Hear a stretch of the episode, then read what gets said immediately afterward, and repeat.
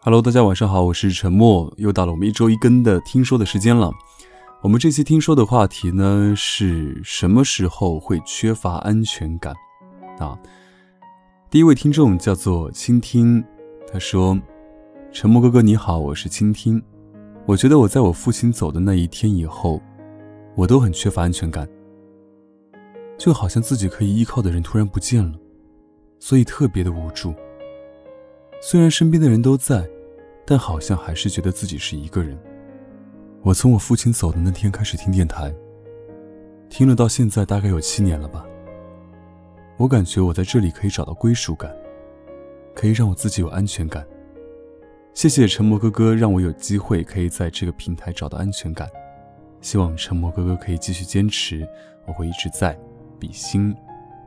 虽然我没有经历过这个。至亲的父母离开啊，但是我有经历过我的大姨父啊，我之前讲过，包括在我的书里面也写过。对这种感觉，只有当事人，只有自己才会去感受得到。那我相信你的父亲会一直在天上看着你好好生活的。下一位听众戚然，他说：“说起缺乏感的瞬间，不是高考失利，不是分手，而是中秋过后老爸的一次大病。”当时确实觉得整个人都蒙圈了，一直支持我、保护我的人出事了。那阵子，一贯倔强的我，哭了好几次。回想还挺搞笑的，幸好老爸身体底子好，乐观开朗的心态，动了两次手术后，讲话还是那么的铿锵有力。说起老爸，他很厉害，什么都会。可能是晚婚的缘故，真的是太宠我了。记得大二或者过年回家住的十天半个月。他就真的是啥都不让你干，天天做各种好吃的给你。回校的前一天总会炖补品。无论我小时候多么闹腾，从未打过我。其实我的性格特别像 Cindy，懂事之后，在父母的疼爱下，愈发让我觉得需要努力，让父母老有所依。然而不知不觉与父母少了很多联系。这次的父亲大病，我开始敬畏生命，有空多听听父母唠唠嗑。目前来说。父母健康是最大的幸福和安全感，啊，这个听众跟上面这个听众是一样的。我记得我小学的时候，我也经历过一次父亲大病，对，当时我还把这个书立起来，然后我在书后面偷偷的哭，然后我跟我妈说：“妈妈，我们要坚强之类的话。”对我妈当时觉得我特别懂事，那么小的一个孩子啊，其实其实现在回想起来，当时我妈也挺辛苦的，因为。呃，我当时是我爷爷跟我爸一起生病了，在一个医院，不同的楼层，然后我妈就每天要照顾她的老公跟她的这个公公啊，然后我那那时候我还是个小孩子，对，好在后面熬过来了吧，对，所以我觉得就跟这个听众讲的一样，就是父母健康其实是最大的幸福感跟安全感。就在刚才，我爸妈在客厅看电视，然后默默在坐在旁边。然后他们一边吃东西一边在聊天，那一瞬间我就觉得，也不是说要赚多少钱吧，就只要自己过得去啊，父母也健在啊，然后有一个爱自己的人，哎，就挺幸福了。对，人生就不过如此。好，下一位听众叫做阿慧，他说：“沉默哥哥，我来给你投稿了。刚躺在床上，不管你读没读到，这是我第一次投稿。我从小就知道我是爸妈收养的。”现在的爸妈对我很好，很爱我，我很感谢他们，也感谢自己很幸运。记得小时候，在我五六岁的时候，有一天晚上我发高烧了，我在梦中哭着哭着，把哥哥吵醒了。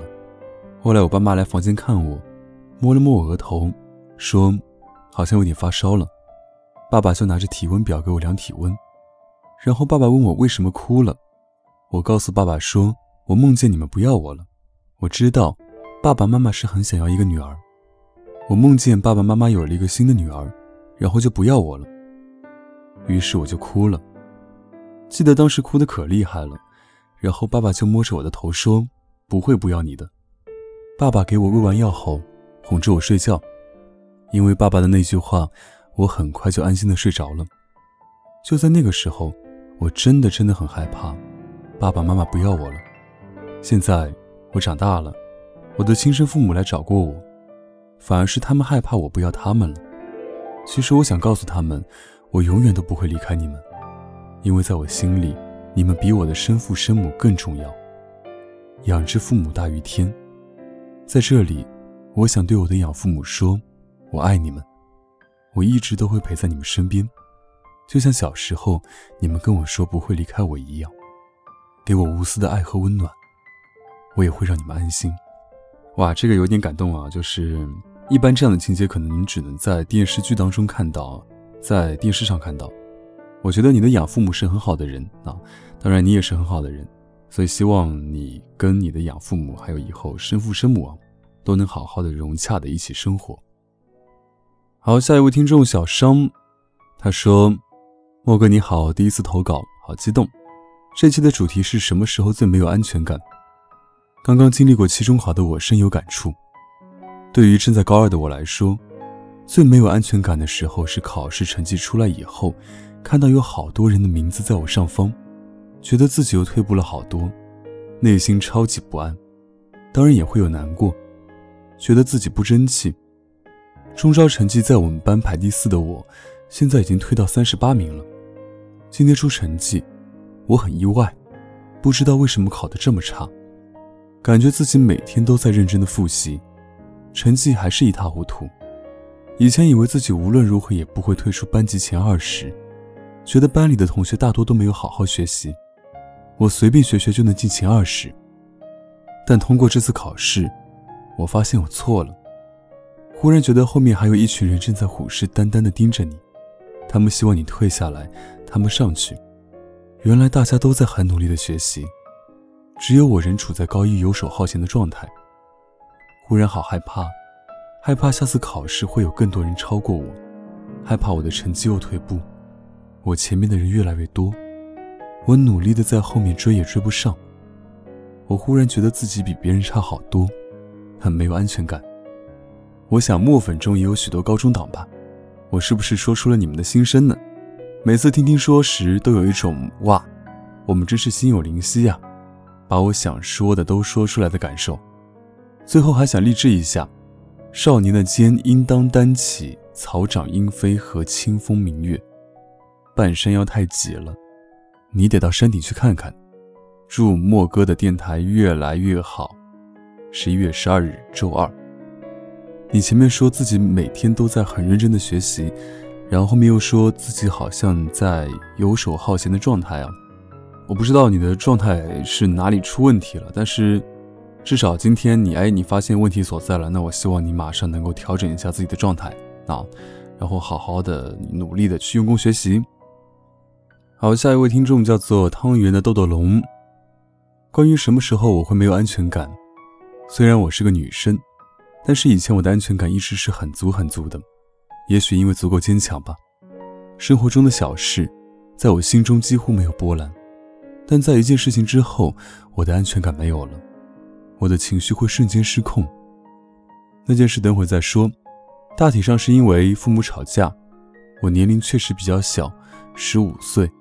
其实我父母以前感情很好，也给了我一个很温馨的家，很温暖的家。我妈给我取名叫心园，希望有一个温馨家园。但是在两年前被打破。我不知道他们吵架的原因，理由是什么。大致上是因为一个女人。吵了两年多了，只要他们开吵，就意味着那天晚上一定会去趟医院。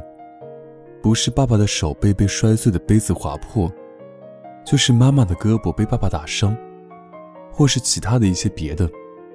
房间隔音不好，每次吵的时候都能听得一清二楚。一旦他们开吵，音量一大，尤其是听到我爸的吼声，我就会立刻马上的浑身发抖，心里害怕极了。而那件前面提到的事情，就是有次我爸手划伤的很严重，血流了一整个客厅。半夜十一点，我一个人留在家里，忍着恐惧擦血迹。那时我明白，真正的绝望，你哭不出来，只是一种难受感憋在你嗓门那里，表达不出来。而我妈和我爸去医院包扎伤口，那天还是我生日，很可笑吧？自那次开始。我的安全感消失了，因为父母貌似都给不了我安全感。每次吵架都会拟离婚协议书，最后又因为奶奶爷爷年老，最终作罢。安全感自那天晚上消失，迎面而来的是害怕黑暗，害怕血迹，红色。现在还是一样，只不过我貌似坦然了。那是他们俩的事，和我无关。只是现在每次他俩一吵架，一听到那些争吵声，我一段时间储存的、慢慢给自己建立起来的安全感，会一瞬间化为乌有。其实我也很迷茫。好了，第一次投稿也不知道会不会被选中。也许我说的话题有点偏了，但我只想单纯的分享一下我的故事，也要衷心劝告不要在孩子面前吵架哦，给他带来的心理创伤你都不会想到。莫哥晚安。因为其实大人吵架对孩子确实影响非常大，包括离婚啊等等的啊。但是我想说，既然事情已经走到这一步了，你要学会好好的保护自己，然后，嗯，你只能做的是更坚强。呃，因为其实这样的事情，说实话也没有人能够帮助你，真正能帮助你的只有你自己，让自己坚强起来、独立起来、强大起来，加油！好，下一位听众，他的名字是欧欧，他说：“沉默哥哥您好，我来投稿了。其实对于安全感，我好像一直都没有过。从小父母离异，我是跟着妈妈和外婆长大的。从小学一年级，我就一个人坐公交车上下学，跟妈妈朋友的小孩一起玩。”除了我，其他小朋友的家长都在，那种感觉真的很难受。妈妈跟我外婆一直是分开住的，因为舅舅没工作，每次在家喝了酒就会发脾气，每天都提心吊胆。六年级的时候，舅舅去世了，我得了抑郁症，不过现在已经好多了。现在我初三，没有跟妈妈住在一起。我是一个相对同龄人比较成熟独立的人，我总是一个人吃饭。一个人旅行，之前做手术也是一个人。我对朋友很没有安全感，感觉没人能懂我，也不会有人喜欢我，总是患得患失。我总是觉得一个人也很好，虽然很没有安全感，总是在晚上感到自卑，但没事，我还有沉默电台，我很高兴能有一个树洞可以倾诉。谢谢你。啊，我觉得吧，就是。不要有自卑，或者说觉得不可能有人喜欢自己，没人能懂自己这样的感觉啊！因为你跟我讲了，其实你也希望，你也渴望我能懂你，对吧？所以，嗯，不要觉得父母离婚了，你就比别人少了什么，或者你就要比别人自卑什么的呢？不要这样觉得，好吧？因为你还小啊，未来可期啊，你还有很多的这个时间跟岁月可以去。改变你的生活，改变你的未来啊！好，下一位听众叫做梦望空侯，他说：“老莫哥哥，我来投稿了。说到安全感，肯定到处都是有关恋爱的。加之老莫哥哥是情感类播客，像我这样的单身贵族也插不上什么话。但是，真是太喜欢老莫哥哥了，所以我想来分享一下我留学的一段经历。我的学校在枫叶国，一个大学镇。”特别偏僻，整个小镇都是因为这个学校才建立起来的。每次放假，学校里的师生都会回家，小镇里面就没什么人，也没有什么经济流通，所以居民都会出去旅行。这时，整个小镇就是一个鬼镇，方圆千里找不到多少人。可是像我这样的贫苦留学生，不能够奢侈到才几周的假期就坐飞机回国。所以就只能待在学校公寓。某个假期的晚上，我自己在房间百无聊赖，一个人待着蛮害怕的。睡觉很早，等到半夜，我依稀听见有人小声的呼喊我的名字，房间门好像有轻微摩擦的声音。当时我真的吓坏了，脑海中无数惊悚的情节浮现出现，比如。鲁迅先生笔下换人名字、吸人精气的蛇妖什么的，我甚至觉得我再也回不了家了。最后还是打开灯，鼓起勇气去打开房间门。这下好了，不开不要紧，一开门直接吓死，一个黑乎乎的人影扑在我的房间门口，差点我吓得背过气去。我们学校的公寓有三层楼，一楼是 shade room，公共娱乐场所。有沙发和一个电视机，类似于客厅之类的。二楼、三楼都是个人单间。北美因为森林比较多，好些房子都是木头结构的，所以隔音效果一点都不好。那种隔壁房间在干什么都可以听得一清二楚。那天那个是我同一栋楼的舍友，那个假期就只有我们俩待在学校。那天晚上他出去喝酒，然后半夜喝高了爬回来的。我前面在录的时候感觉真的在录灵异事件簿啊，但是我要说一个，就是在这样的环境下啊，尽量要保护好自己。然后如果下次再有这样的情况，我建议啊。不要开门，问清情况再说。万一是坏人怎么办？对吧？因为，呃，在国外其实不光是犯罪的几率啊，还是怎么样的，还是蛮高的。比起国内治安没有那么好，而且人也没有那么多，尽量等那个叫什么，查清情况再说，好吧？不要贸然的去开门。好，下一位听众叫做杨，他说，这个话题考虑了很久，确实有很多时刻，但仔细想一下。那是长大后的孤独感吧。从小到大被家人保护得很好，在家人身边从未有过缺乏安全感。真正意义上有缺乏安全感的时候，大概是恋爱期间吧。和前任在一起的那段时间确实很美好，十七八岁的恋爱真的很美好，到现在还是很怀念，也很喜欢前任。可能是双方的三观不合吧。虽然很喜欢彼此，但是彼此并不懂和理解对方。后来大概是对方产生了厌倦吧，发消息的时候好几天才回。记忆犹新的一件事，那天动一个小手术，失联好几天的他突然发了一个消息给我，我很惊喜。他问我在干嘛，我很委屈的说准备做一个小手术，他就回了一个哦，他也没问我怎么了，当时心里真的很不好受，可是不死心的我还是给他发了消息。问他可以陪我聊聊天吗？打麻药很疼，很庆幸整个过程他都陪着我聊天，但在我说了好的时候，他就再也没回消息了。凌晨麻药劲过了，疼醒的我，抱着试试的态度发了一个消息给他，意料之外，他回了消息，当时高兴到爆炸。我说很疼，疼到睡不着，可是他却说疼过了就不疼了。忍一会儿就好了，非常冷漠的态度。我也知道啊，我也知道忍一会儿就好了，我都知道。但是我想要一句安慰，真的很难吗？扒拉一堆，我也记不清当时聊了些什么。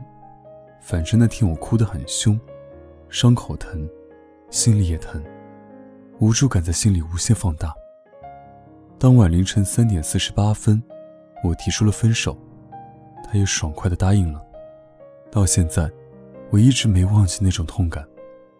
虽然还是偷偷的在其他社交平台关注他，但是每每想起，也很是刻骨铭心。所以这样的前任要来干嘛？啊，我就很好奇，你们为什么总在垃圾桶里翻对象？就是一个人做手术不去陪就算了，对吧？你还不关心，你还哦。我记得从我大概是高中那会儿谈恋爱，我当时的女朋友就跟我讲，不要发哦。因为，哦是终结话题，哦是聊不下去了，就是很冷漠的感觉，所以我希望大家千万不要随随便便的谈恋爱，好吧？这个跟什么三观不合啊，什么东西完全没有关系，单纯的是冷暴力，好吧？他明明没睡，他也不主动给你发消息，给你发消息问你在干嘛，你说做手术，他说哦，就。还蛮无语的，有这样的前任，对，所以我也希望你不要再关注他了，好吧？你这个真的很犯贱。好了，因为时间关系，我们这期的投稿就读到这里啊。其实还有很多投稿没读，但是因为这期的投稿，每位听众给我发过来的话可能都有四五百字一段，所以我只能读那么多了。但是这期其实还有大半的投稿都没读，那希望没录到的听众也别在意，好吧？我们下期再来。那我们下期的话题是：年纪轻轻精致穷有错吗？那就是年轻哎，虽然你穷，但是你想过的精致，那有没有错？欢迎大家给我们投稿。我们的投稿的方式还是添加我的个人微信，搜索二二五九四七三个五一个二啊，给我发送投稿好吗？那今天的这个话题就到此结束了，祝大家晚安。有个好梦，拜拜。